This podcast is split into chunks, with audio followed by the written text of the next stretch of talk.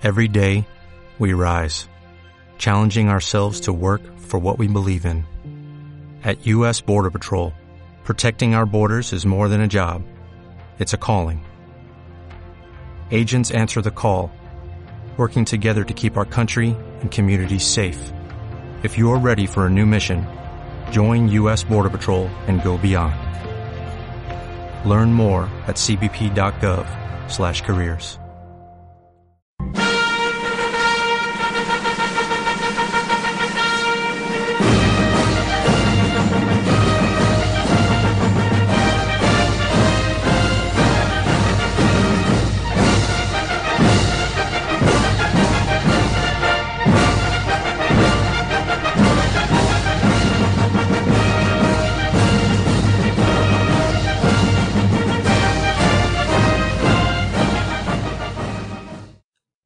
todos, bienvenidos una semana más a Byte Deep Podcast, tu podcast de inversión semanal.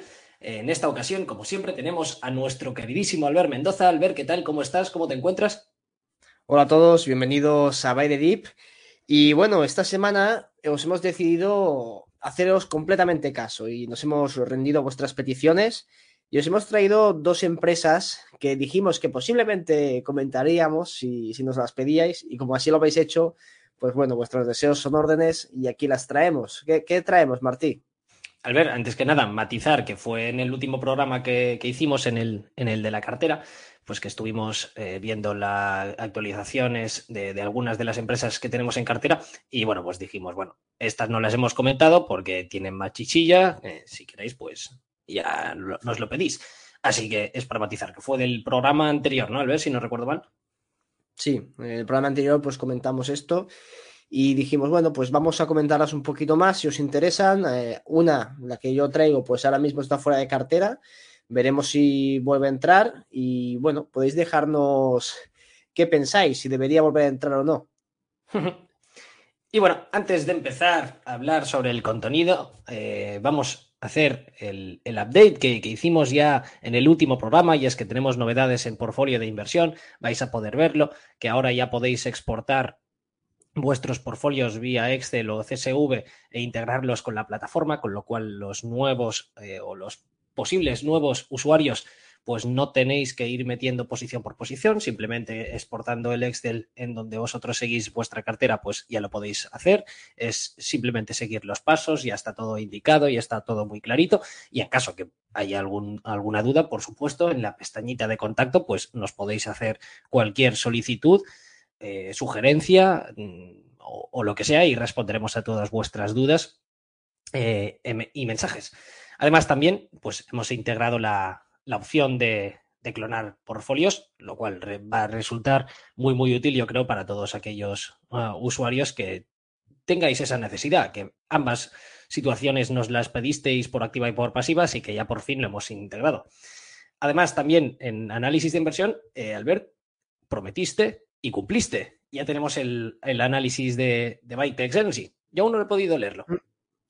Sí, eh, como comenté que iba a publicar el análisis de Bytex, pues al final de esta semana me he puesto a, a picar y bueno, como he, he, sufrido un poquito de insomnio esta semana, la verdad que ha sido bastante productiva. eh, ya, ya, lo puse en Twitter, me fui a comer, bueno, en, en hostia, ¿cómo se llama? El, en Prat, eh, Prat de Llobregat hay un sitio que hacen cachopos. Ah. y me fui a comer, me comí un cachopo, sí, serio? de estos así asturianos, me parece sí, que sí, son. Sí, claro, claro, sí, sí pues me puse un kilo de cachopo, reino de queso y jamón y no, no me lo acabé, pero casi casi me comí el kilo. Conclusión, que hasta la mañana me levanté sudando y no podía dormir.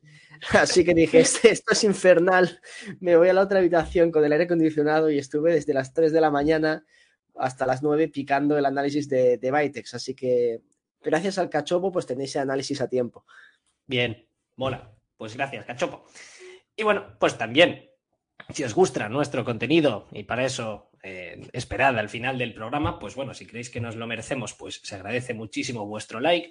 Uh, o si os ha gustado mucho el contenido y no queréis perderos eh, nuestros próximos vídeos y análisis, pues podéis considerar suscribiros y activar la, la campanilla para poder eh, ver a tiempo todo nuestro contenido. Y dicho esto, Albert, eh, ahora ya sí te cedo el micrófono y vayamos con la, con la primera empresa, que no es ni más ni menos que, que. Sí, vamos a hablar de, de Orezon, que es una empresa, yo creo que bastante conocida para los que invertimos eh, en mineras, porque ha sido una empresa que lo ha hecho bastante bien. Y eso ya es raro en las mineras, ¿no? Eh, de hecho, la historia de Orezon es que viene de, de, ser un proyecto bastante fallido. De hecho, la anterior directiva pues no había conseguido los objetivos que ha conseguido esta. Eh, y el señor Patrick pues tomó las riendas de la empresa. Eh, su nombre pues mayor, que estaba a punto de jubilarse, y dijo, pues bueno, voy a coger este proyecto, lo voy a sacar adelante y va a ser el último proyecto de mi carrera. Y así lo ha hecho y lo ha sacado hacia adelante. Y aquí podéis ver en la gráfica que a pesar de sus subidas y bajadas, la empresa durante estos últimos cinco años lo ha hecho bastante bien. Se ha revalorizado un 55%. Eh, obviamente hemos tenido una muy fuerte caída. Pensad que llegamos a el dólar con 5, eh, o sea, el dólar 50, perdón, y ahora estamos por debajo del, dólar, en 0,95 dólares canadienses. Si contamos también desde la pandemia, que esto llegó a, a 30 centavos, pues bueno, la revalorización sigue siendo bastante buena. Entonces, esta empresa lo ha hecho bien, ha cumplido lo que prometió. Cogió el proyecto, actualizaron las reservas de la compañía, lo financiaron, lo construyeron todo a tiempo y eh, on budget, dentro del presupuesto. Y esto ya es muy raro dentro de las mineras, que lo construyan dentro del presupuesto y además cumpliendo la línea temporal salvando la, la, pandemia que retrasó unas cosas que fueron inevitables, eh, que construyan a tiempo. Y ahora es una empresa que está produciendo desde su activo en Bombore, eh, con una buena capacidad de producción y perspectivas de crecimiento interesantes. Pero la empresa ha sufrido. ¿sí? Solo como matiz, que es algo que siempre me ha fascinado. No sé si lo he dicho ya alguna vez por aquí. O sea, eh, para los que no estamos inmersos en el mundo de las minas, mmm, yo digo, bueno, si tienes buena zona, tampoco tiene que ser muy, muy complicado, ¿no? Es simplemente picas debajo, pues si tienes suerte, eh, ganas dinero y si no, pierdes. Pero es, es, es, curioso que incluso como en un mercado, en un sector en el que a priori, para los que desconocemos cómo funcionan las cosas, pues podríamos decir que la directiva tampoco aporta muchísimo valor, simplemente por eso. Bueno, no creo que haya muchas formas también de hacer las, eh, de, hacer y de construir las minas, pero realmente sí, sí que se ve una diferencia, dependiendo de la directiva que tengas, pues cómo se hacen bien las cosas o no, y me parece curioso simplemente. Hmm. Al, al, final, eh, más allá de la ingeniería de la mina, que depende mucho de, del proyecto, ¿no? De, no, no, es lo mismo, por ejemplo, un depósito como el que tenemos aquí, un poco de pike and shovel, que simplemente es coger y ir sacando tierra desde la superficie en un open pit, que por ejemplo construir una explotación eh, subterránea cuando tienes un lago encima, que te, tienes una cantidad de presión y filtraciones mm. muy complicadas. es un reto de ingeniería, pero, y hay diferentes niveles de retos, pero también creo que es un reto sobre todo muy logístico y más en estas zonas desérticas y un poco aisladas, que aquí, bueno, no estamos tan, tan aislados en Burkina, está cerca de la capital, pero sigue siendo pues un país eh, subdesarrollado que tiene sus, eh, sus retos logísticos. Esto al final sí que a ti que te gusta mucho, Martín, pues la historia y la historia militar, pues imagínate eh, lo importante que, que, esto es, pues mira, en Roma, eh, la logística al final era de las cosas que te hacen a las batallas. Y aquí, sí, sí. pues al no, final. No, no, la al revés. O sea, es la. ¿Cómo era el, el dicho? Eh, los ejércitos eh, ganan batallas y la logística gana guerras. Una cosa así era. Hmm. O sea, y al final, pues aquí la logística pues te, te hace ganar en el sentido que puedes construir la mina eh, correcto, de forma correcta. Entonces, la directiva creo que es muy importante, eh, tanto para negociar con los proveedores como también para negociar con el gobierno, porque en estos países bananeros sabemos que donde va el, el formulario ¿no? de los permisos, pues quitamos unos cuantos billetes debajo también. Un sobre, un sobre mágico y secreto, ¿no? Sí, y bueno, eh, como comentaba, volviendo a la empresa, pensad que está en una zona eh, bastante buena en el sentido de que es, es, una zona buena para construir proyectos porque no tienes los mismos requisitos que, por ejemplo, en Canadá o en Europa para hacer una mina, ¿no? En África, pues puedes hacer un poquito lo que te dé la gana, pero es una zona muy conflictiva y es una zona eh, que recientemente, esos últimos años, hemos tenido una cantidad de golpes de Estado increíble. De hecho, es el polvorín del Sahel, que se ha convertido esto, pues, en un corredor de golpes de Estado eh, uno tras otro. Como podéis ver, en 2021 tenemos golpe de Estado en Guinea, en Chad, en Sudán, en Mali 2020-2021, intento de golpe de Estado en Senegal y el último golpe de Estado, bueno, el de Burkina Faso también en 2022, un golpe de Estado por parte de los militares, y el último en Níger. Y ya, si el golpe de Estado no era suficiente, el precio luego tampoco ha ido acompañando mucho a la acción. Como podéis ver, desde mayo el precio ha comenzado a caer. Eh, venimos de los 2.400, 2.400, ojalá, 2.040, 2.050 dólares la onza de oro y hemos incluso llegado este agosto por debajo de los 1.900 dólares la onza. Y como podéis ver, el precio del oro replica bastante desde agosto lo que ha hecho la, cotización de la, de la compañía. Creo que tengo una imagen por aquí a seis meses de la empresa y podéis ver aquí pues cómo el precio del oro ha guiado el precio de la compañía, algo que es completamente lógico. Pero a partir de lo que os indico aquí, del 31 de julio, que el golpe fue el 29, me parece, el golpe de Níger, eh, pues bueno, esto sufrió un efecto contagio. Y tuvimos suerte que previmos un poquito este efecto contagio y vendimos Orezon antes de que se materializara esta corrección. Si es cierto que lo vendimos con la caída del precio del oro y nos lo comimos, obviamente, pero pudimos vender la empresa antes de esta fuerte corrección de una caída de un 20%, en la cual pues cayó de, del 1,2 dólares y llegó casi a, a los 80 centavos. Por lo tanto, tuvimos una corrección bastante potente que ahora se ha estabilizado eh, por debajo del dólar, como digo, caída del 20% aproximadamente al final y pudimos salvarnos un poquito, pero fue este efecto contagio del golpe de estado de Níger el cual pues ha provocado la última caída de Orezon. Y a esto hay que sumarle varios errores y varios problemas que ha tenido la empresa en la ejecución de su proyecto, que lo comentaremos más adelante, y todo esto explica estos malos resultados a nivel de, cotización, porque el oro, si es cierto que a seis meses ha caído, pero a nivel anual lo ha hecho muy bien. En cambio, la empresa a nivel anual no lo ha hecho nada bien por estos problemas. Pero bueno, antes de hablar de esto, ¿te parece, Martí, si presentamos un poquito la empresa a quien no la conozca? Sí, a ver, yo creo que al menos le va a sonar a todo el mundo, pero, pero repasarla. Bueno, sí, sí, sí, sí, sí. Eh, preséntala. Y, de hecho, si te parece, podrías hacer un, una breve introducción a cómo evolucionó la, tesis, es decir, bueno, la, curva de la SON y todas. ¿La SON se llama? sí, la curva de, la SON. Eso, pues bueno, y comentarla por qué al principio la tuvimos, por qué la, vendí, la vendiste, etcétera, etcétera. Sí, pues la verdad la empresa empieza como, como hemos comentado, ¿no? Eh, una nueva directiva toma el control y comienza a avanzar el proyecto. La verdad que es una directiva reputada y que se tomaba las cosas en serio y parecía que lo estaba haciendo muy bien, o parecía no, lo ha, lo ha hecho muy bien. Entonces fue cuando entramos en la empresa para aprovecharnos de este cambio, cambio de directiva y cambio de rumbo a compañía. Era un poco una situación especial. Y la empresa, pues, lo fue haciendo bastante bien. Si es cierto que yo me deshice de la empresa durante antes de la pandemia. Ahora, sinceramente, fue 2019, no te puedo decir por qué, quizá porque subió un poco más rápido el precio por la acción de lo que esperaba, pero bueno, la cosa es que volví a entrar después, eh, en 2020.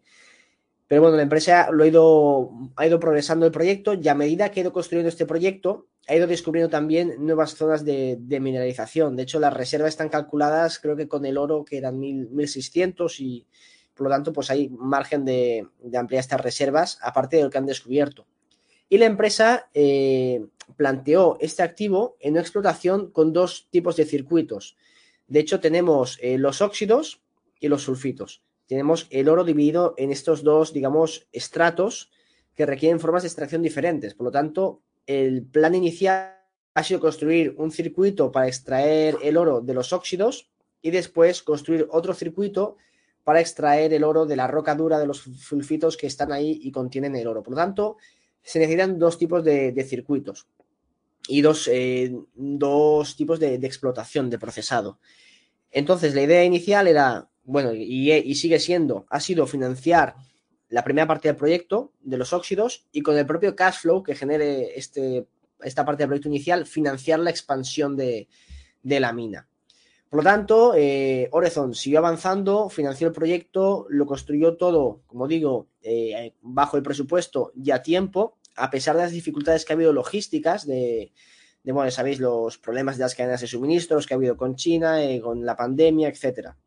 Y al final declaró la producción comercial en diciembre, el 1 de diciembre de 2022, comenzando ya, habiendo ya producido pues en septiembre, comenzar los trabajos iniciales, etcétera. Entonces, para 2023, la compañía pues dio un guidance de producción de entre 140.000 y 150.000 eh, onzas de oro. Y la verdad es que todo pintaba muy bien, porque el primer trimestre de esta empresa eh, fue un total éxito, pero un total éxito. En cambio, el segundo trimestre, como digo, la cosa ha empeorado. Pero bueno, durante esta primera mitad de año han producido 76.000, un poquito más, eh, casi 77.000 onzas de oro, lo cual pues nos haría llegar a la parte incluso alta eh, o media de, este guidance, con unos costes totales de mil dólares eh, la onza, que son unos costes totales muy, pero que muy buenos. Si los vamos a comparar con muchas mayos y otros proyectos que están cerca del break-even a los precios actuales, la verdad que este proyecto, eh, los márgenes son enormes. A día de hoy, pues tiene unos 32 millones en caja y bueno, este circuito de óxidos comienza a funcionar de forma, bueno, está funcionando de forma muy, muy adecuada. Además, el catalizador principal va a ser eh, una actualización del Feasibility Study, que lo van a publicar pues ahora, eh, supongo que la semana que viene, si cumplen los plazos, lo publicarán, porque era a finales del Q3 de este año. Además, los resultados de exploración han sido muy buenos, han descubierto nuevas zonas de alta mineralización, por lo tanto, es ya está completamente seguro de que la vida de la mina se va a expandir. Por lo tanto, ha tenido muy buenos resultados si lo comparamos con otros proyectos, eh, dime, Martín. Eh, solamente para, matizar, si, puedo volver a este de positiva y, me, permites hacer un comentario, más que nada para saber de lo que estamos hablando y saber si lo estoy haciendo bien, ¿no? Eh, como muy bien has comentado, el guidance dicen que van a producir al menos 140.000 onzas, ¿correcto? Sí. Que los costes son de, de 1.000 dólares para redondear. Es decir, que si el oro está, eh, está a 1900 la onza, si no recuerdo mal. Sí, más o menos. Pues haciendo números rápidos, estos tíos tendrían que estar generando unos 120 millones en, eh, de beneficio, ¿no? Sí, la verdad que los beneficios que, genera, si esto se cumpliese, es bastante interesante. A ver, porque es que está capitalizando a 340 millones. Si esto lo dividimos por los 120 millones. Son 250 americanos. ¿Unos cuantos? 250 millones americanos. A ver, haciendo números rápidos, estaría a dos veces.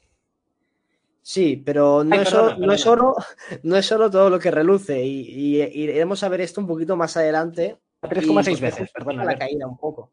Sí, sí, sí. Eh, vale, vale. nada, o sea, 3,6 veces, más o menos 3,5 para ser, ser redondos. Eso con el oro eh, lo que estás comentando es un poquito la contraargumentación que, que voy a dar luego de por qué esto puede cambiar un poquito las tornas y, dar la vuelta al precio de la acción.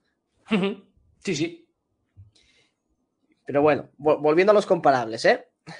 ¿eh? si lo comparamos con el resto de, de mineras, podemos ver que Bombore, que es el, nuestro proyecto, pues a nivel de capacidad de producción se encuentra en la parte media baja con proyectos similares, ¿no? Pero a nivel de costes está muy bien situado con, otros proyectos de, West África. La verdad, está por debajo de, los, de la media de los costes y a nivel de producción es una producción bastante decente lo que tiene, lo que tiene Bombore.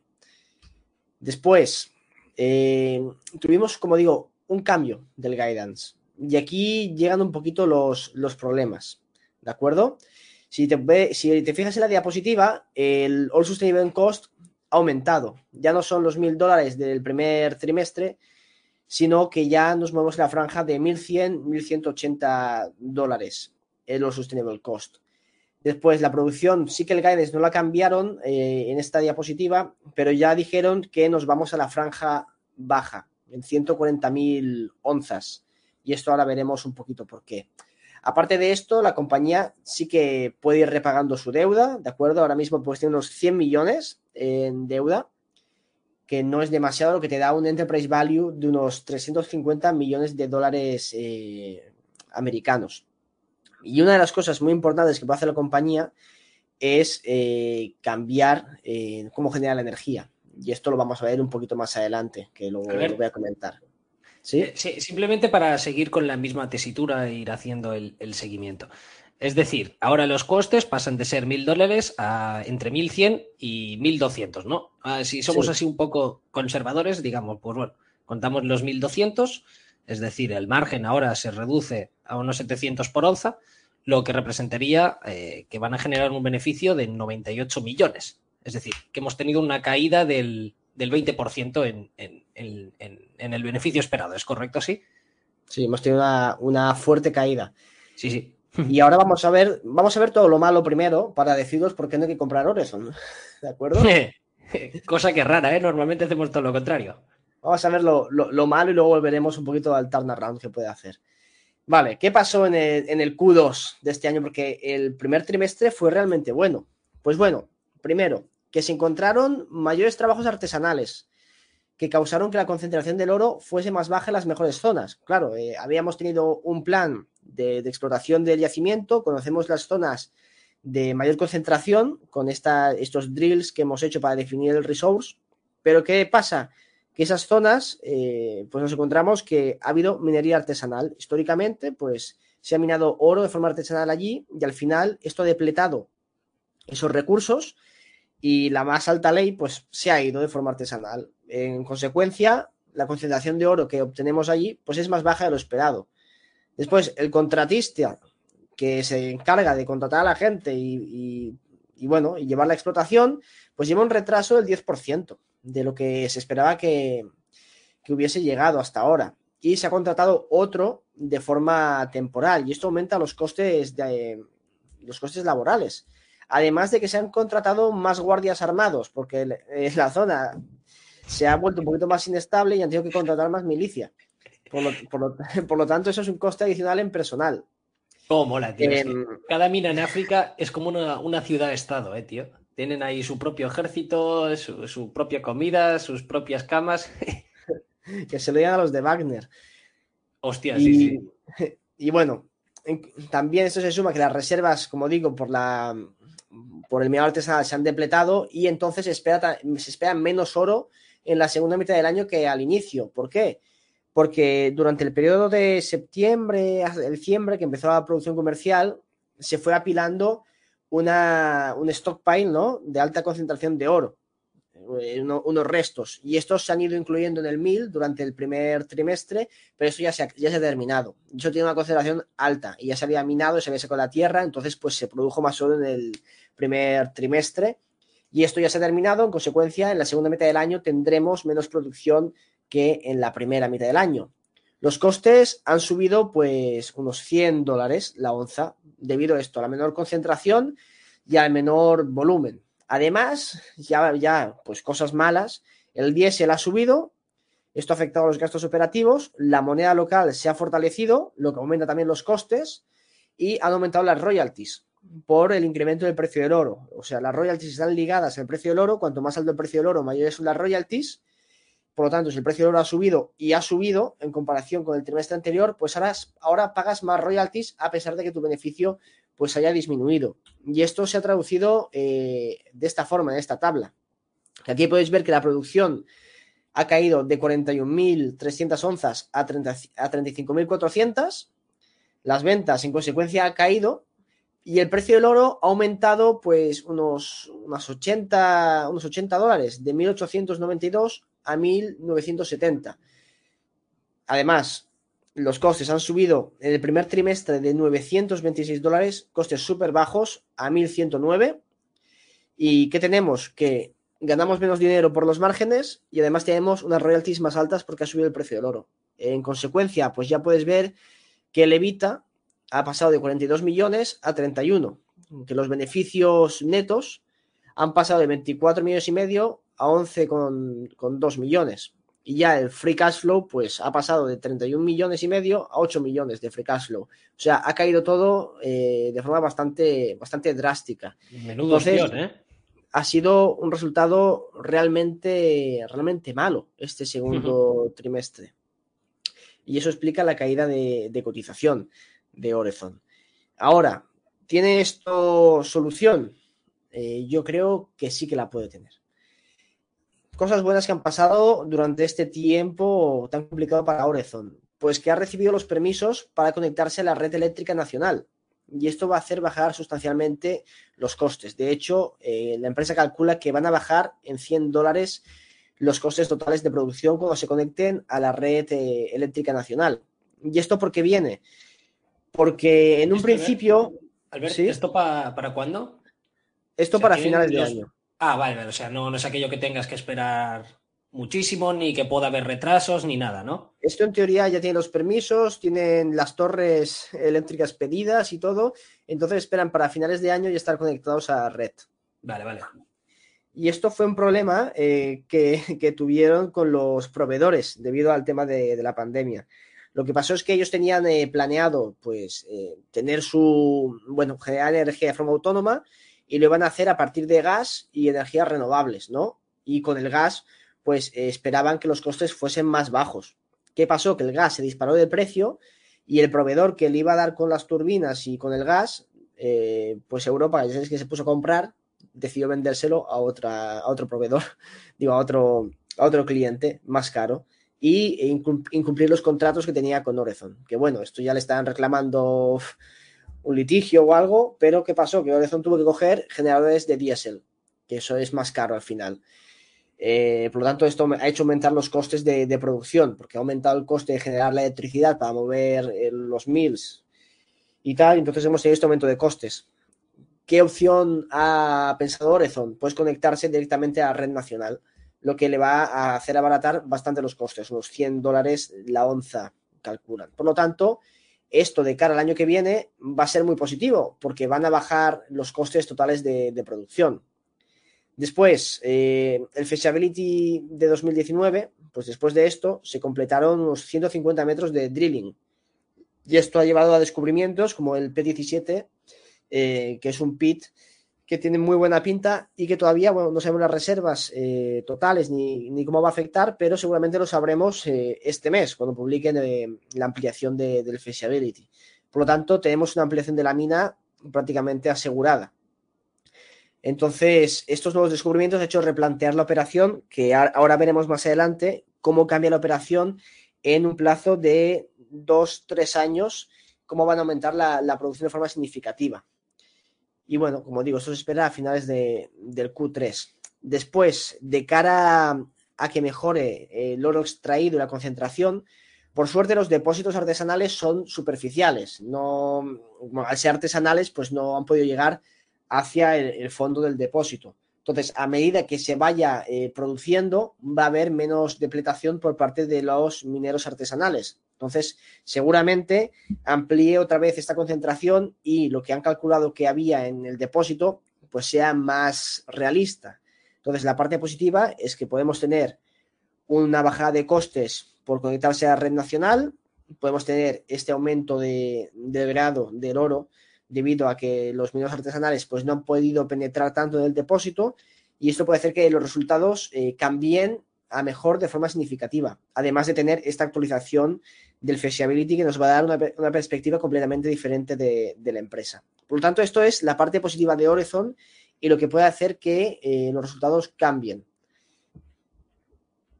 Entonces, ¿qué podemos esperar de la empresa más adelante, más allá de esta recuperación de, resultados?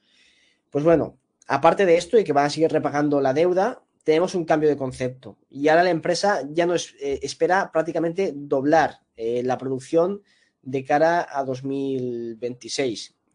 Van a ampliar de forma muy sustancial el circuito de, los sulfitos del hard rock, lo van a ampliar de forma sustancial y esto va a hacer que la producción pues, pueda llegar a las 250.000 onzas anuales. Por lo tanto, eh, prácticamente no duplicar si llegasen a la parte alta de 150.000, pero aumentar en 100.000 onzas anuales la, la, producción, lo cual sería muy bueno. Entonces, ahora tendremos, como digo, los resultados del feasibility, tendremos la conexión a la red eléctrica. Está también, esto pone fase 2 y fase 3 del RAP, es porque tuvieron que movilizar una aldea eh, y le están haciendo casas. ¿Cómo, cómo, cómo, cómo? Sí, en el depósito había una aldea. Entonces, pues tuvieron eh, que. ¡Fuera de aquí! Bueno, lo, realocaron. Vale, vale. Realocaron, relocation. Lo reubicaron eh, en otra zona y, les han hecho un pueblo Eh, bastante mejor que las casas de paja que tenían. Sí, es lo que iba a decir. No creo que sea muy difícil tampoco. No, llegaron, llegaron a un acuerdo con el jefe de la tribu para la reubicación. Decimos, bueno, te construimos un poblado, os damos dinero y ponemos cuatro cabras y, no, hay, problema.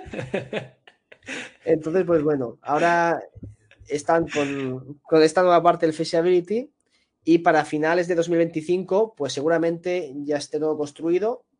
Basándonos un poquito en la experiencia, pues lo van a hacer eh, bajo el presupuesto que piensan y a tiempo, y además también tienen términos de financiación si hiciese falta con quien financió eh, la construcción de la mina. Por lo tanto, tienen eso ya más o menos ligado. Por lo tanto, tiene, tiene bastante buena pinta lo que puede hacer Horizon en un futuro. A nivel de valoración, haciendo números rápidos, porque pensar que Horizon Aquí salen números absolutos, pero Horizon tiene el 90% del proyecto. El otro 10% es del gobierno de Burkina. Esto es así por, por ley, ¿de acuerdo? Así que cuando hagáis los números, eh, recordad que es el 90%, lo que es para los accionistas. Haciendo números rápidos, si los costes ahora mismo pues fuesen de, de 1.200 dólares, o si usted el cost, el oro 1.800, yo creo que podríamos llegar a un free cash flow anual eh, entre unos, bueno, no muy buenos niveles, pero quizá unos 50 millones de free cash flow anual, que este año va a ser mayor, ¿de acuerdo? Debido a que en el primer trimestre ya hemos hecho 40 millones de free cash flow, pues quizá podríamos llegar, eh, en el peor de los casos, a unos 50 millones de free cash flow, ¿de acuerdo? Depende a ver cómo destinan el CAPEX y, qué hacen, pero bueno, podría ser eh, unos resultados interesantes. Esto situaría que eso, con 50 millones de free cash flow, que sería un poquito mejorar los resultados de este trimestre, estaría un 14% free cash flow yield, teniendo en cuenta la, deuda. O sea, a ver, eh, eso sería, imagino, eh, en... ah, no, claro, hay que contarle la, parte del, gobierno, pero bueno, los, o sea, tú estás hablando de estos 50 millones, son libres para, para ¿no?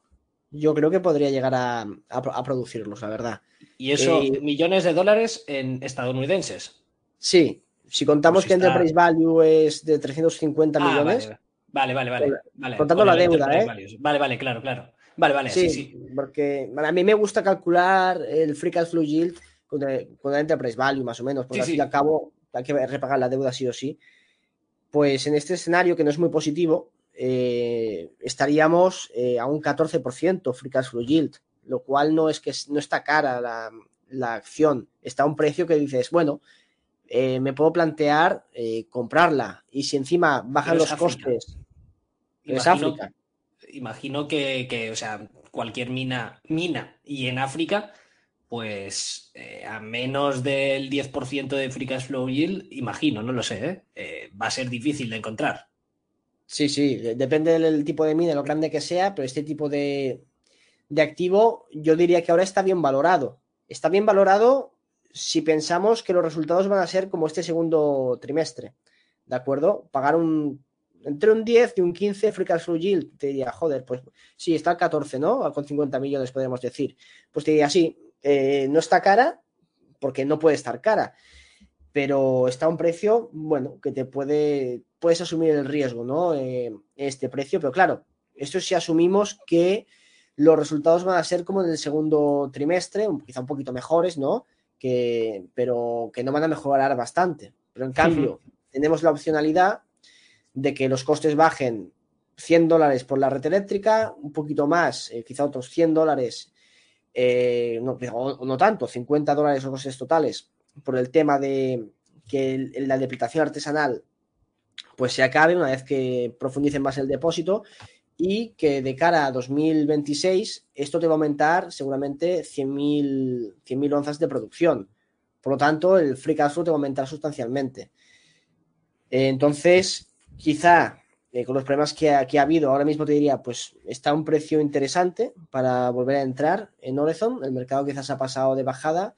Y si van solucionando estos problemas coyunturales, espero que sean coyunturales y no, no ya de estructura, se van solucionando, pues es posible que el precio por la acción eh, vaya aumentando a medida que esto pues se va, se va viendo. También depende, ahora veremos el, el que publican y los, números que dan, ¿no? Pero creo que puede ser un cambio. Si no, te la lían. Es decir, si, si ahora hay guerra en todas esas zonas y yo qué sé, te viene el, típico miliciano de turno y dice esto es mío, ya puedes contratar guardias y todo lo que quieras, pero... Sí, sí, ya, pero eso ya lo asumes, eso ya lo asumes en la valoración, si, no, si no, no pagarías un, no te daría el mercado un 14% de free cash te pagaría un, un 8%. Vale, vale. Pero bueno, se, se entiende esta caída por lo, por lo que hemos explicado, pero creo que ahora está a un precio interesante. Y todo depende de eh, también del catalizador que tendremos ahora con el Feasibility, a ver qué nos dicen eh, y qué números nos presentan. Interesante. Y bueno, eso lo comentaremos. Como de, de Horizon no hay análisis publicado, seguramente eh, cuando publiquen el Feasibility haremos una actualización en análisis de inversión. Así que podéis echarle un vistazo a, a la web, como suscribiros a, al canal si os gustan este tipo de, de análisis. De lujo, de lujo, de lujo. Y recordar que tenéis también el recién publicado y el flamante análisis de, de Bytex y eso, y también que tenemos las noticias en portfolioinversión.com, que os animo a todos a probarlos, ya que es algo totalmente gratuito y que no, ten, no tenéis ningún tipo de downside. Lo podéis probar si os gusta bien y si no, pues no pasa nada. No habréis pagado ni, ni nada de nada. Así que os animo a probar ambas cosas. Y dicho esto, Albert, eh, ¿te parece si avanzamos el programa? Vamos con la siguiente empresa. Bien, pues vamos a hablar sobre Cineplex, como no. Ya sabéis que es una empresa que me gusta mucho. Es, me considero un amante del cine, no experto, pero sí amante. Y, y, bueno, cuando encuentras una oportunidad de inversión en algo que además te gusta, pues joder, mejor que mejor. Y vemos que Cineplex, pese, o sea, si, si veis, tenemos un programa, Albert, eh, creo que hicimos un programa especializado con, con, toda la industria del cine y comentamos eh, tesis de Cineplex y la de Reading y creo no Cinemark, no sé si la comentamos, pero que comentábamos, bueno, como las dinámicas del sector, eh, también cómo sí. funcionaba de las, hecho, las empresas. Fue, de hecho, uh -huh. fue hace cuatro meses, Martí, que publicamos el podcast sobre cine, que si os interesa, se titula Ese sector está de cine para invertir. En somos, somos buenos, ¿eh? Sí, tenemos poniendo eh, nombres. Bueno, en fin. ¿Y qué es lo que hemos visto? Pues que desde que presentamos la, la, empresa, pues los resultados han ido muy bien. Es decir, todo lo que decíamos que iba a, a, pasar, pues está pasando, lo vamos a ver más adelante, pero la acción ha hecho todo lo demás, ha ido todo mal. Y vamos a ver más o menos por qué. En primer lugar, hemos tenido la, los miedos de, de, la, de la huelga generalizada de los escritores y los creadores de películas y bueno, no sé qué historias, la verdad es que apenas lo he seguido, básicamente porque si uno mira atrás en la historia, vemos todas las veces que estos tíos han decidido dejar de trabajar. Y vemos que en los 80 pues hubo una, pero vemos que el, el box office en, Estados Unidos pues como si nada. Después en el 88 tuvimos otra y el box office aumentó durante la crisis en 2007 y 2008 tuvimos otra y el box office más o menos se mantuvo. Es decir, que hemos visto, como es la tercera vez que sucede algo así, por supuesto que esta ha sido muy importante y muy mediática y todo lo que tú quieras, y que hacía muchísimos años que no se veía algo así. Pero para el box office, pues realmente eh, tampoco ha tenido un impacto tan, tan, tan negativo.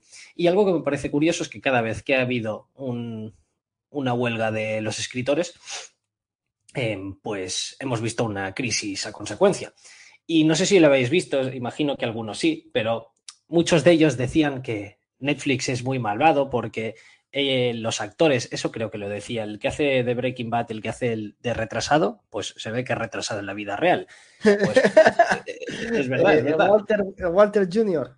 Te imagino, no lo sé, porque no, no, no, terminé de verla, pero, pero sí. Y también la que hace de Blancanieves ahora, que es negra siendo Blancanieves, pero bueno, es igual, cosas que, que, pasan en Hollywood últimamente, pues también decía lo mismo.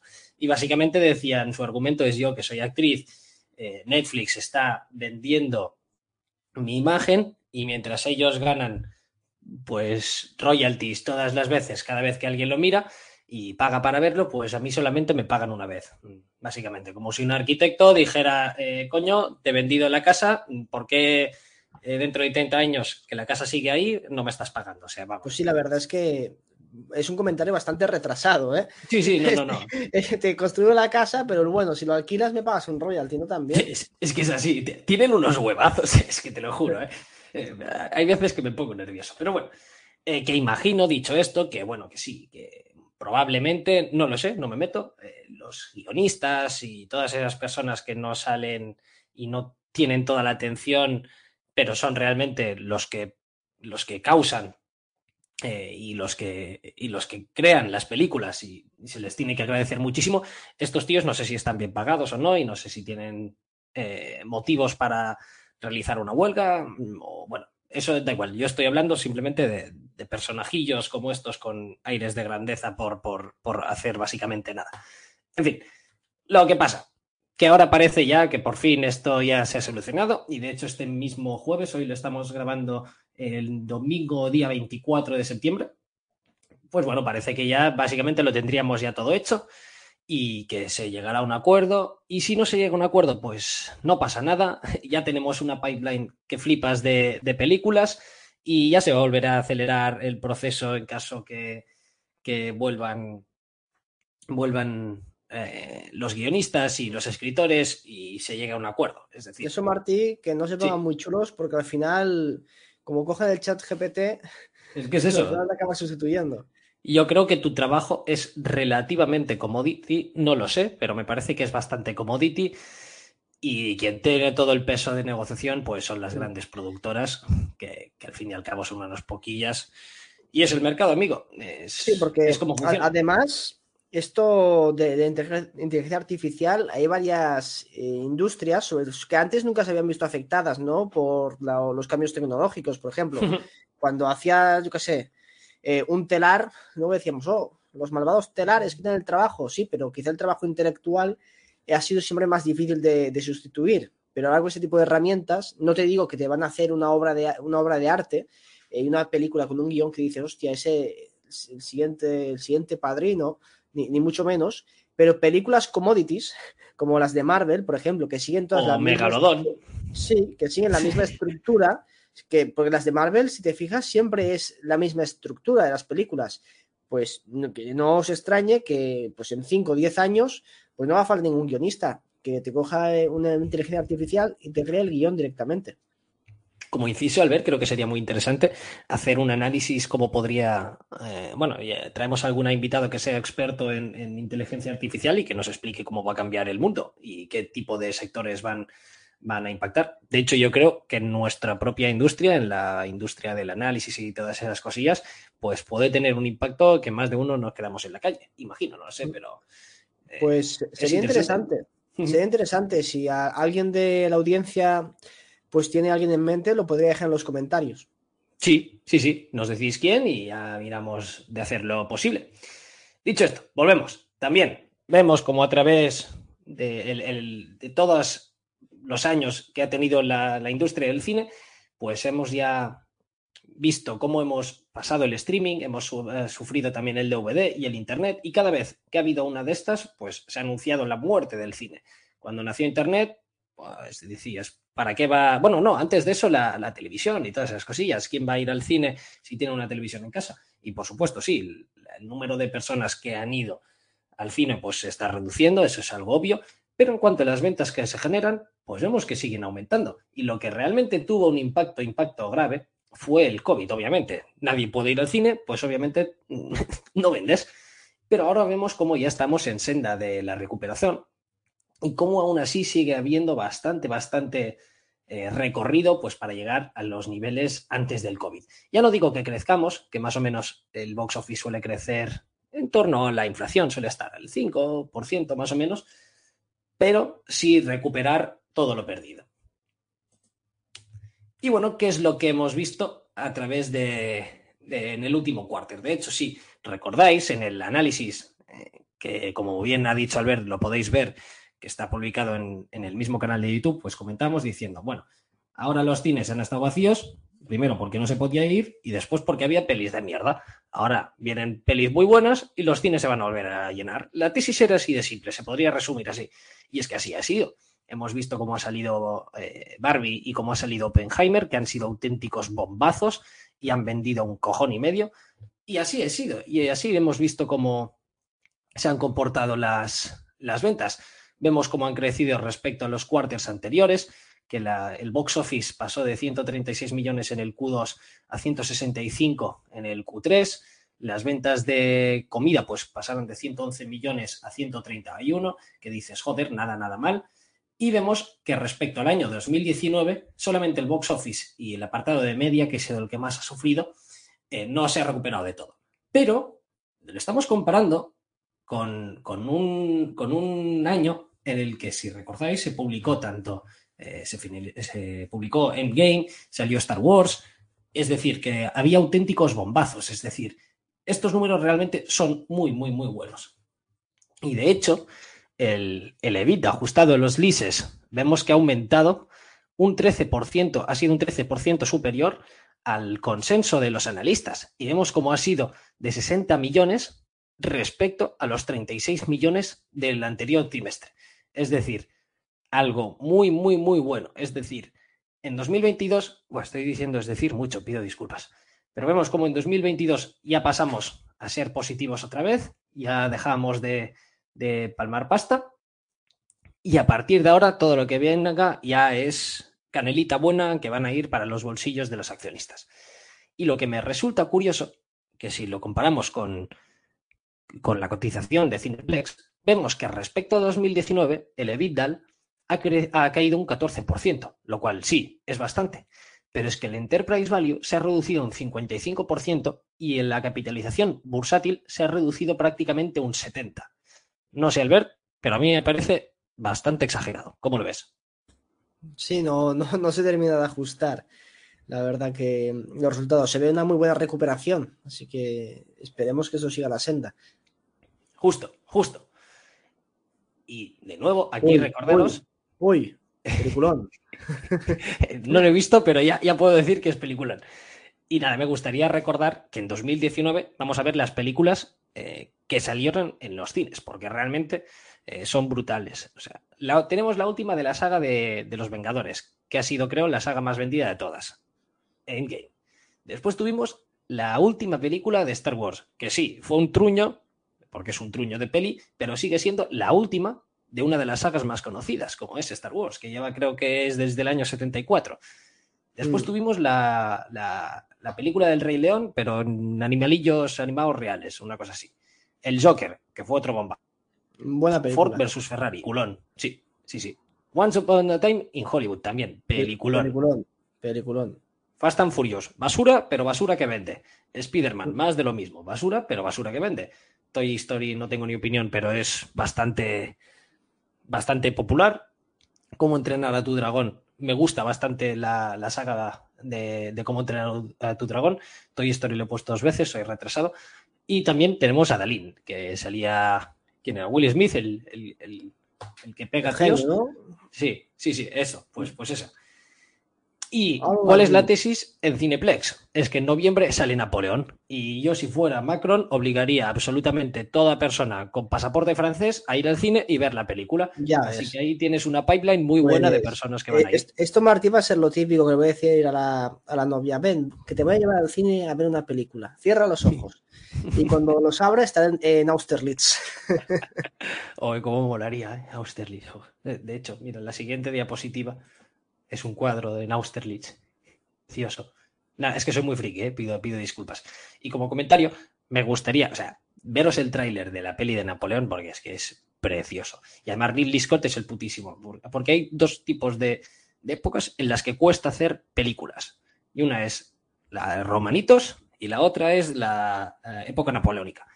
Porque de películas buenas mmm, no hay, básicamente.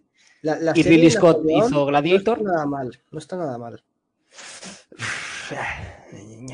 Ñe. ¿Qué decir? No está mal. Y la serie, y las, a ver, las de las de Roma hay muchas que están. O sea, si quieres que se adecuen históricamente, eso es otra cosa. Pero hay películas y series muy buenas, ¿eh? Bueno, de películas de, de, la época solo me gusta Gladiator y sí, es una fumada a nivel histórico, pero, pero, pero bueno. Pero es un peliculón. Ah, bueno, y la serie de Roma de HBO también está. La serie de Roma es buenísima. Lástima sí, sí. que la cancelasen. ¿Ah, sí? No me acuerdo que la cancelasen. Creo, sí, que, creo que, solamente, ¿no? solamente he visto la primera temporada, si no recuerdo mal. Y, que, por cierto, hace poco falleció el, tipo que hacía de Centurión, el, Bruto. No, me acuerdo cómo se llamaba. Bueno, mm. paz y descanse. Y me gustaría que veis la imagen de la izquierda es en Napoleón, eh, que, es en una escena en, en, Austerlitz, pues que tienen ahí cañones escondidos. Cuando veo esto, casi rompo la pantalla del puñetazo que le di. Pero bueno, salvo esto, porque históricamente la cago bastante, tiene muy buena pinta. Y aquí os pongo un cuadro precioso para que lo contempléis y disfrutéis de la belleza del campo de batalla de Austerlitz. Siguiendo, aparte de Napoleón tenemos otras cosillas bastante bien. Vamos a tener la nueva película de Wonka, en la que se va a hablar de Willy Wonka, de Charlie la fábrica de chocolate, que, el actor lo hace Timothée Chalamet, o como se llame, que por cierto, lo hace muy bien este tío, me gusta mucho. Tenemos el spin-off de los Juegos del Hambre, que si se hace bien yo creo que puede vender bastante. Tenemos la película de Ferrari, que vamos, la voy a ir a ver seguro, en la que tenemos a Adam Driver, que, hace del señor Enzo.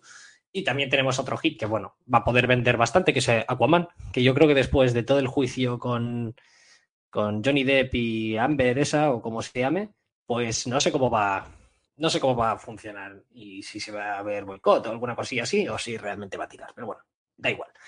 Y en 2024 también tenemos cosillas muy buenas. Tenemos otra del Rey Leoncito, por cómo no. Tenemos el Capitán América, que vuelve en pantallas. Tenemos la parte 2 de Dune, que está. no, está, esto está mal. Eh, Dune, la parte 2, creo que la hacen este noviembre. Bueno, ¿Ah, no, ¿sí? sé. Eh, sí, creo, creo que sí, si no, si no me he equivocado, o a lo mejor la han retrasado. Bueno, en fin, y si no, ¿qué, qué le vamos a hacer? También tenemos la última emisión imposible de la saga, que por cierto no vendió tanto como se esperaba, si no recuerdo mal, o al menos arrancó flojillo, no, no me acuerdo muy bien. Tenemos Deadpool, tenemos The War of the Rohirrim, que va a ser un spin-off basado en Peter Jackson otra vez del Señor de los Anillos, que va a ser bastante interesante. Y vuelve el planeta de los simios, que aquí, bueno, el planeta de los comunistas, pues vuelve en pantalla, básicamente. Y sale Gladiator 2, que no sale aquí, no sé por qué, hay que ser pecador. Pero bueno, que va a ser bastante interesante. O sea, vamos a tener Napoleón y Gladiator 2. Va a molar, va a molar. Y Dune, que Dune creo que me va a gustar muchísimo también.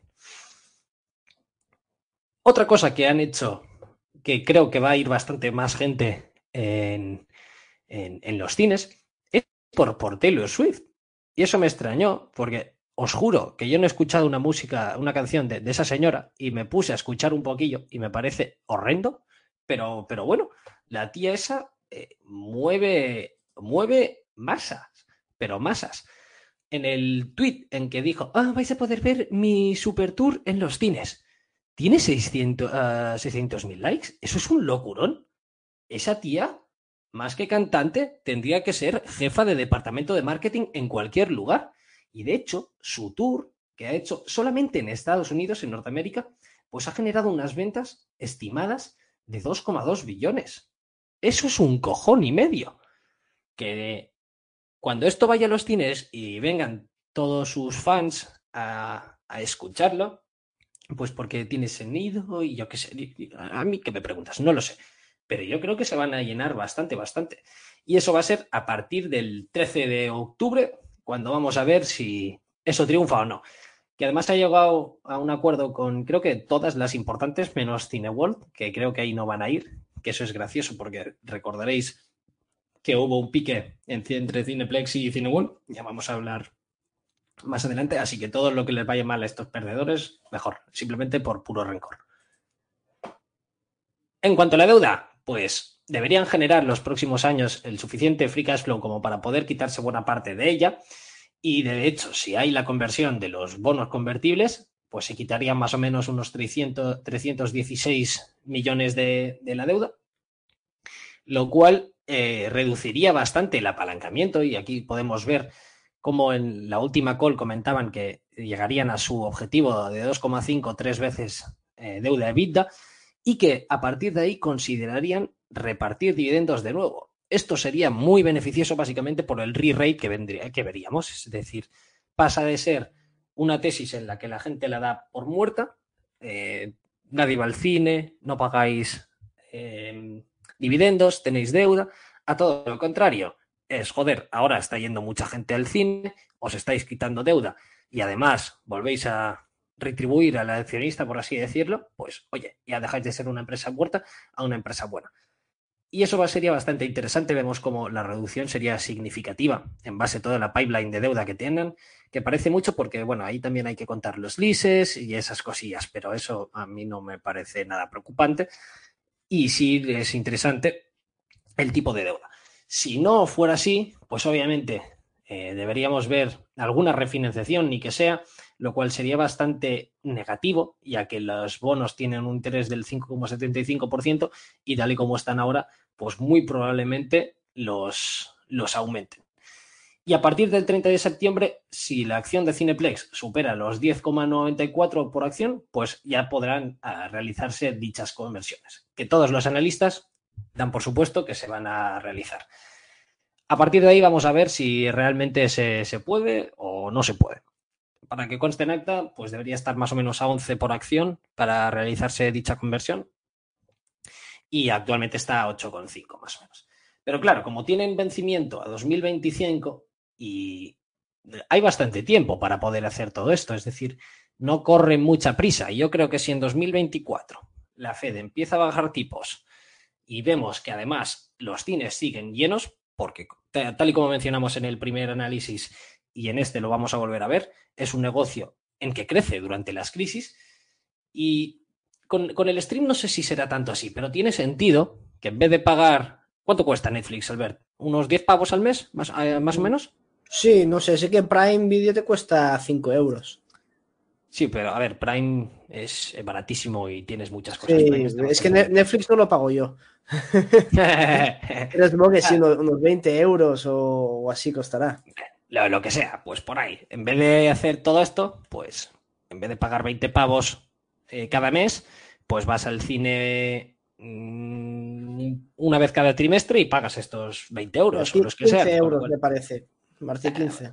Los que sean. Es decir, eh, si hay crisis, yo creo que se van a recortar primero ese tipo de cosas y más cuando Netflix tan solo te hace contenido mm, Agenda 2023, pues yo creo que sale mucho más a cuenta. Vas al cine, tienes una experiencia que además ahí en el primer análisis comentábamos la diferencia entre el stream y la experiencia de ir al cine.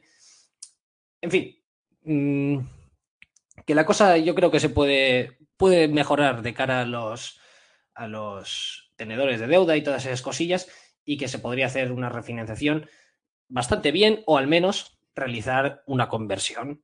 Eh, hay una. Sí, sí, reconvertir la deuda en, acciones comunes y te diluyes, pero bueno, te quitas deuda.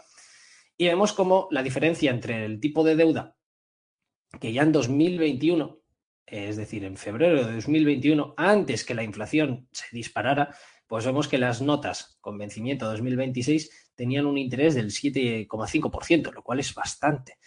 Y indica que si se tuviera que refinanciar ahora, pues las cosas o mejoran, como están haciendo, o la cuenta de resultados podría verse bastante, bastante impactada. Además, eso es, con menos intereses pagas, más deuda puedes quitarte, lo cual mejora tu situación crediticia. Y al contrario, cuantos más intereses pagas, menos free cash flow generas, con lo cual puedes repagar menos deuda y, tu situación crediticia sigue empeorando. Así que es como un círculo virtuoso, un círculo vicioso, dependiendo de cómo vayamos viendo las cosas. Que eso lo comentó, a ver si lo encuentro, un usuario en, el canal de YouTube que fuisteis de los que nos pedisteis de hacer el, update de Cineplex. Espera, que además me gustaría mencionarle, si lo encuentro, dadme un segundito. Fue... eh, a ver. Fue el usuario Luxie. Así que muchas gracias por, por, hacer la pregunta sobre qué es lo que pasaría si en 2025 no han llegado a 11 dólares y no se ejecuta dicha conversión. Lo vamos a ver. Pero antes de eso, vayamos a ver un poco sobre lo que es Cineplex. Si nos fijamos en el grafiquillo de la derecha, tenemos el market share de todo lo que es Norteamérica. Aquí se incluye tanto Canadá como Estados Unidos. Y vemos que AMC Entertainment pues tiene una cuota de mercado del 23%, después tendríamos a Regal que tiene un 16%, Cinemark con un 14%, que esta es tal vez la mejor eh, gestionada, y Cineplex tendría un 7%. Y todo lo demás pues son otras compañías en cines privados o, lo que sea. ¿Qué es lo que pasa? Que Cineplex es muchísimo mejor que Cinemark, Regal y AMC, porque no se debe comparar un mercado con el otro. Los cines son eh, monopolios locales, tal y como comentábamos en, en el primer análisis. Así que a mí me da igual, sinceramente, cuántos cines tengan en Los Ángeles si yo estoy en Canadá. Y lo que vemos es que en Canadá la cuota de mercado de Cineplex ha pasado del 30% al 75%. Es decir, en prácticamente todos los sitios donde vayas en Canadá tienes un, un, cine de Cineplex. Y si quieres ir al cine, pues vas a ir a Cineplex. Nada más, ni nada menos.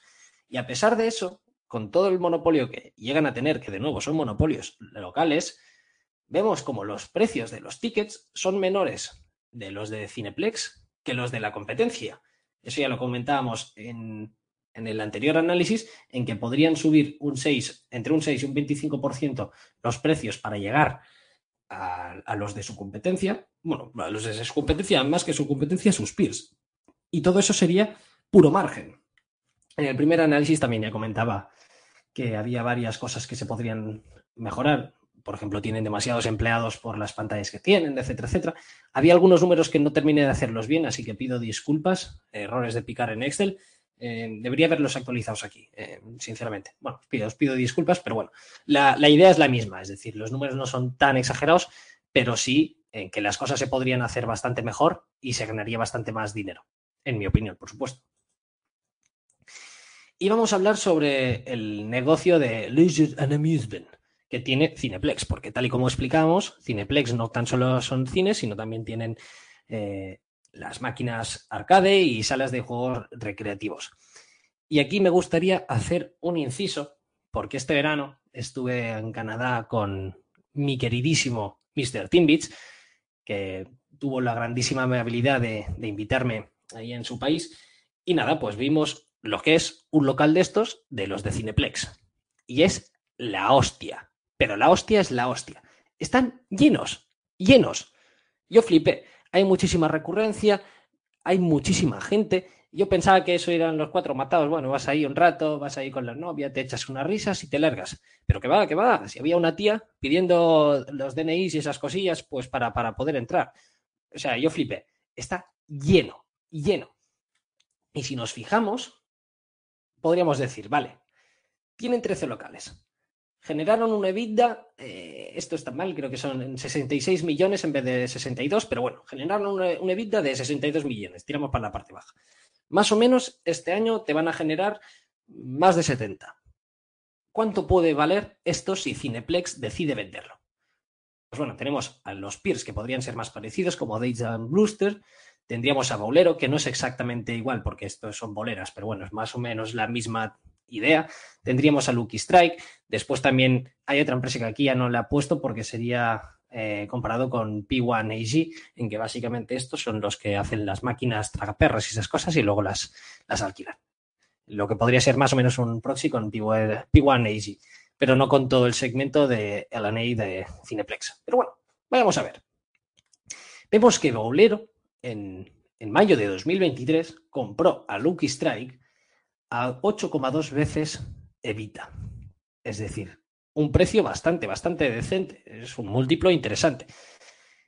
¿Qué es lo que pasaría si Cineplex vendiera el sector de LA al menor múltiplo al que cotizan estas empresas? Por ejemplo, tenemos a Dave Brewsters, que está cotizando a un Enterprise Value EBITDA de 8,4 veces, pero a un Price EBITDA de 3,2. Bolero, por contra, estaría a 12,7 veces EV EBITDA y a solamente 4,5 eh, veces el, el Es decir, con múltiplos bastante bajos, pues tenemos que Cineplex, su segmento, valdría 200 millones. Y esto representaría más o menos el 40% de la capitalización bursátil actual.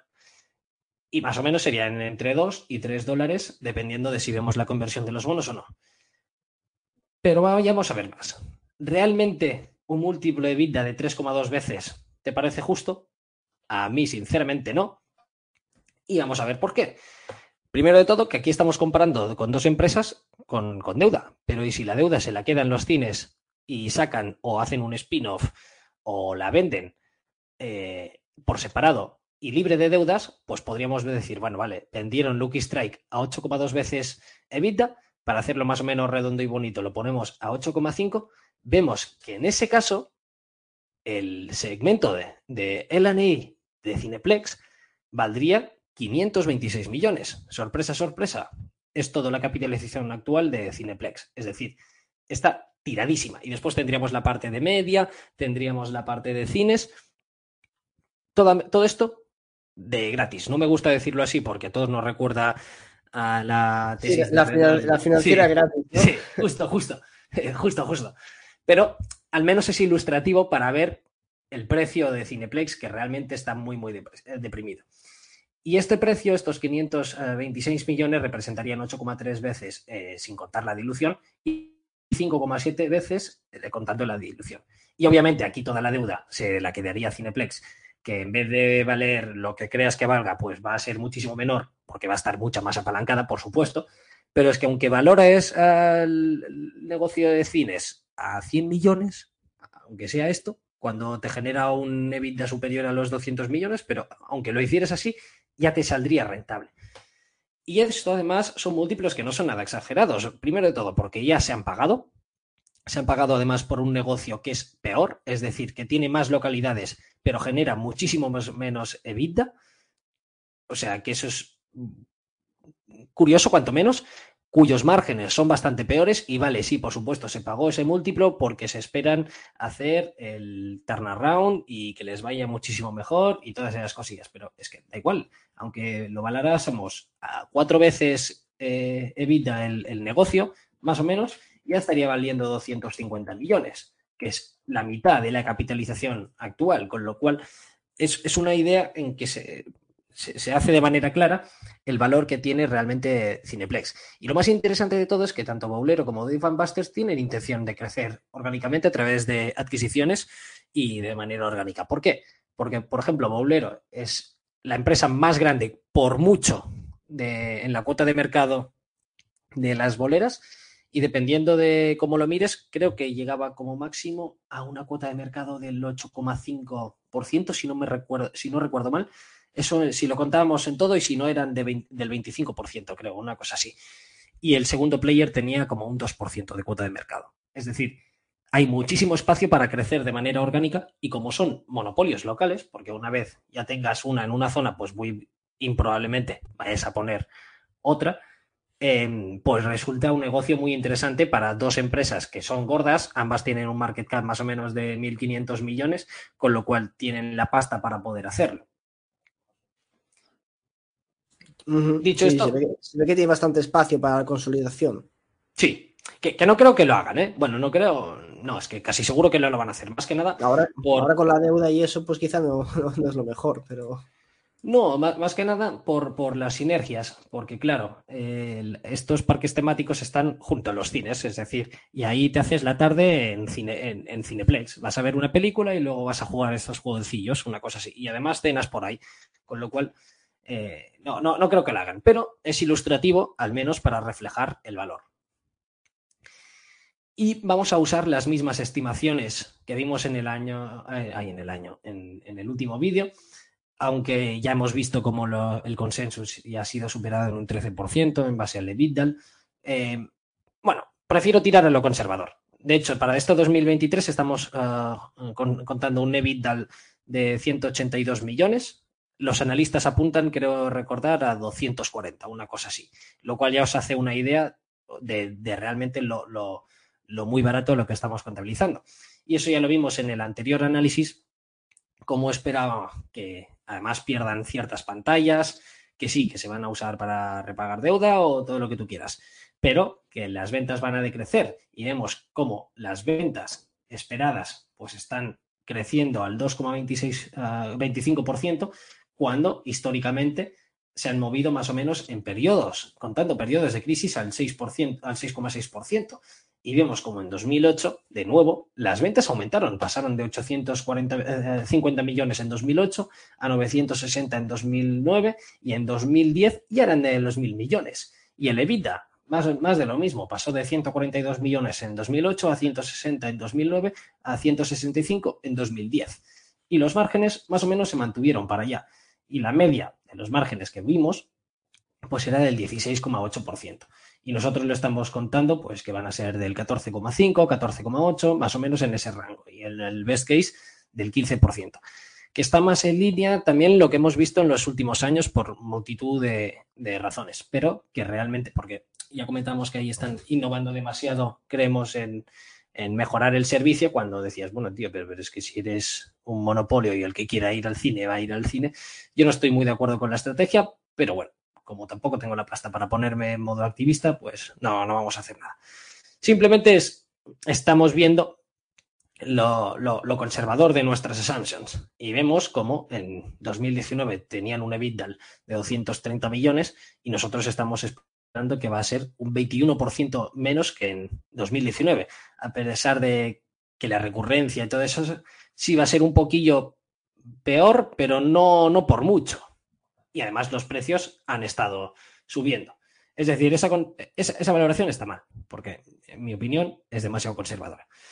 Eh, lo que sí que va a ser curioso es ver cómo, afecta la deuda, porque claro, aquí estoy contando la conversión. Si hacen una, una refinanciación a mayores tipos, etcétera, etcétera, pues podríamos ver cómo realmente los números son peores. Pero pues ya por eso, ya comentaba en el primer análisis que lo mejor que podemos hacer es valorarlo por el, por el EBITDA más que nada para ser lo más constantes eh, que se pueda y a partir de ahí, por supuesto, aplicar stress test y todas esas cosillas para ver dónde se podría ir en una mala situación.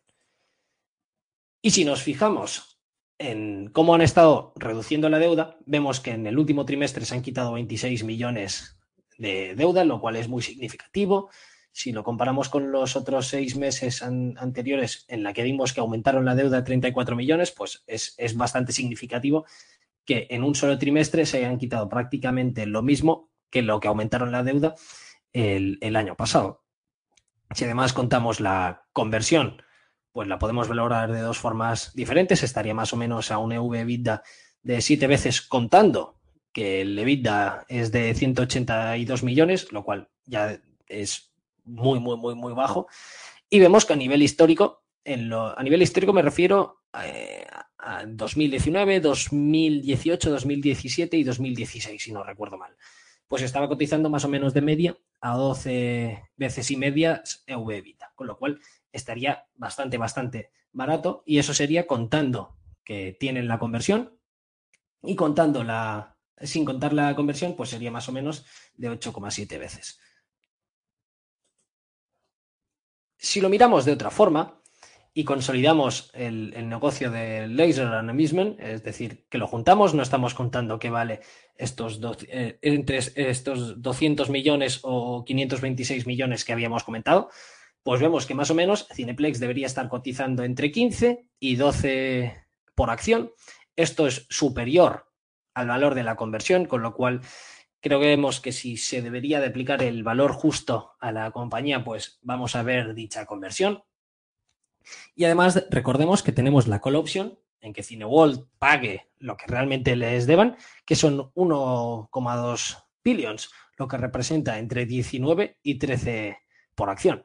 Que sí, que no te los va a pagar hoy, mañana tampoco y probablemente nunca te los vaya a poder pagar, pero sí que vas a tener que ser compensado de alguna forma o tú puedes esperar. Al final está capitalizando a 8. Si estamos diciendo que realmente pueda ganar 19 por acción, yo puedo sentarme y esperar los años que haga falta a cobrar ese, dinero. Y más si estamos viendo la recuperación del cine, pues realmente es algo a tener bastante en consideración.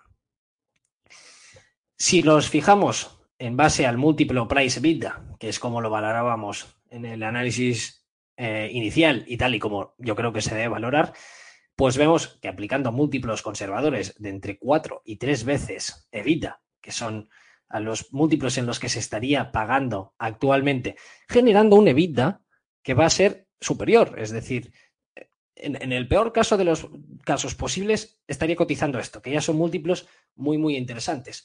Y si aplicamos un múltiplo ya más normalizado entre 6 y 5 veces, dependiendo de la dilución, básicamente porque sin dilución va a tener más deuda, con lo cual el premium pagado va a ser bastante menor, pero vemos que debería estar entre 14 y 12 veces en el año que viene en 2025 entre 15 y 18 y en 2026 entre 15 y 20, más o menos.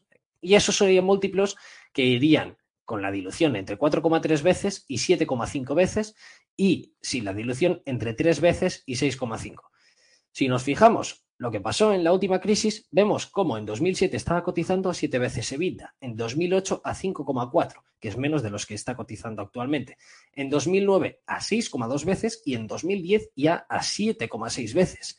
Es decir, que los múltiplos a los que está cotizando actualmente son más bajos de lo que vimos en la anterior crisis. Y además ahora se ha demostrado en que es un negocio que crece durante las crisis tiene sentido. No se ha puesto en la diapositiva, ya lo comentamos en el primer análisis, porque si tú comparas ir al cine con otras actividades que pueden ser familiares, como irte a un parque temático, irte a esquiar, etcétera, etcétera, la opción de irte una tarde al centro comercial, ir al cine, tomar algo, después pasarte en uno de los centros arcades de Cineplex, pues es infinitamente más barato que hacer las, las otras opciones de entretenimiento en familia. Con lo cual, realmente tiene sentido que se comporte de esta manera. Y a pesar de esto, pues vemos como la acción no ha hecho nada, pero realmente yo creo que tenemos una empresa que está muy barata, más o menos, en mi opinión, debería estar cotizando a estos, a estos precios. Eh, yo creo, sinceramente, que mi price target pues, es más de los 15 que de los 12, pero además tenemos la opción de algún día ganar 1,24 billones, lo cual es mucho más de los que ya está cotizando toda la acción. Y yo creo que esta sería la, actualización. Y sí, por supuesto, con la dilución o sin la dilución, pues pueden variar bastante las cosas porque aquí el, interés de los interest payments, pues vemos cómo son bastante superiores, pasamos de 40 millones a 53. Si además tienen que refinanciar la tipo superiores, pues eso podría, podría cambiar bastante. Pero al mismo tiempo vemos que se sigue generando más o menos bastante free cash flow como para poder repagar eh, parte de la deuda, con lo cual yo creo que es una empresa que tiene relativamente poco riesgo y sí bastante upside, porque si además empezamos a contar aquellas cosas que ya comentaba en el primer análisis, en que se despide gente, se suben los precios de los tickets, eh, dejas de hacer pelis que solamente ven los indios, ¿vale? Que hay un puñado de indios en Canadá, por, porque eso, de nuevo, gracias a Antonio, que me ha mostrado lo que es un mundo desarrollado de verdad y no lo que es en España, pues sí, hay un puñado pero creo que sinceramente me parece que son costes innecesarios y si no es que tienes demasiadas pantallas, con lo cual te saldría más a cuenta quitarte pantallas y algunos centros menos productivos para centrarte en los que realmente generas la pasta. Y básicamente esta es la actualización de, la tesis de Cineplex. Espero que os haya gustado. Si es así, se agradece muchísimo vuestro like y vuestra suscripción. Si realmente queréis ver más, más contenido así, vuestros comentarios ya sabéis que a pesar que nos lo leemos todos, que por cierto tengo que responder los del vídeo pasado, que no lo he hecho, pues a pesar de eso nos lo leemos y además nos ayuda a posicionarnos bien en el algoritmo de YouTube, lo cual es, es, una recompensa pues a todo nuestro trabajo, que detrás de todos esos análisis, por supuesto, hay horas ahí detrás para daros contenido gratuito y hablando de contenido gratuito, también podéis hacer vuestro portfolio management de la mejor manera posible a través de portfoliodeinversión.com, que es totalmente gratuito y además, como ya expliqué en el inicio del vídeo, pues podéis importar vuestros portfolios vía formato Excel y CSV, lo cual os va a reducir muchísimo el tiempo en el que vais a tardar para construir vuestros portfolios. Y si queréis tomaros esto más en serio y ver cómo son análisis de verdad y a más en detalle, pues podéis considerar suscribiros en análisisdeinversión.com, que por cierto, Albert ha colgado el análisis de Vitex Energy recientemente, el día, bueno, de hecho hoy, en el día en lo que lo estamos grabando. Sí, día 24 de septiembre. Sí. Y también, como sabéis, yo sigo trabajando en el análisis de Brookfield, ya llevo más de 350 páginas, yo creo que va a quedar algo muy chulo. Y mientras tanto, para que no os aburráis, voy a mirar de traeros una situación especial. En una de las que ya aviso va a ser eh, nueva incorporación en la cartera. Lo que pasa es que aún tengo que revisar cuatro cosillas, pero vamos, que va a entrar prácticamente sí o sí. De hecho, bueno, eso ya eh, lo comentamos en el no Discord. spoiler, Martín, no spoiler. En el Discord de los usuarios premium, eh, todos los suscriptores de análisis de inversión, pues ahí ya os voy a informar. Y a lo demás, pues, pues no. Y dicho esto, Albert, no sé si tenemos algo más de lo que hablar o ya nos puedes despedir como siempre. Yo creo que con esto terminamos esta semana. Esperamos que os haya gustado el programa y nos vemos en el siguiente. Y recordad, bye the deep. Chao, chao. O'Reilly Auto Parts puede ayudarte a encontrar un taller mecánico cerca de ti. Para más información, llama a tu tienda O'Reilly Auto Parts o visita oreillyauto.com.